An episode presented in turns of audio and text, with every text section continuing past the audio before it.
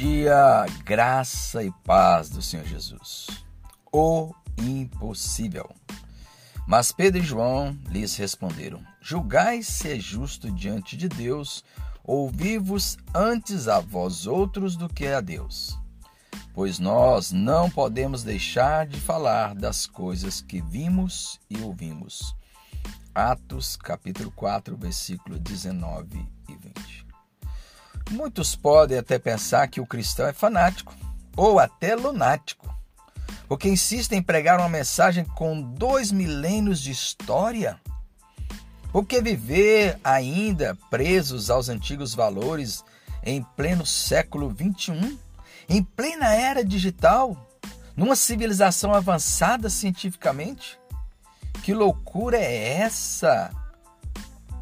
Só quem foi esclarecido pela luz do mundo, João 8:12, convencido pelo Espírito Santo, João 16:8, e liberto da Matrix, Colossenses 1:13, Efésios 2:1, compreende como Pedro e João que não são as autoridades religiosas ou políticas, ou aos cientistas, ou aos filósofos que devemos submeter nossas consciências.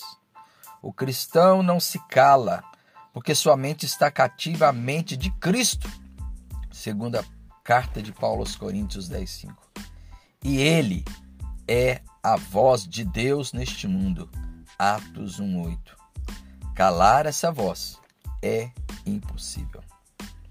Pai de amor, que a minha mente esteja sempre submissa à sua verdade e somente a ela, que jamais eu venha me dobrar diante das ideologias do mundo. Amém. Este é mais um trecho do livro Devocional Reflexões em Atos. Para adquiri-lo, entre em contato.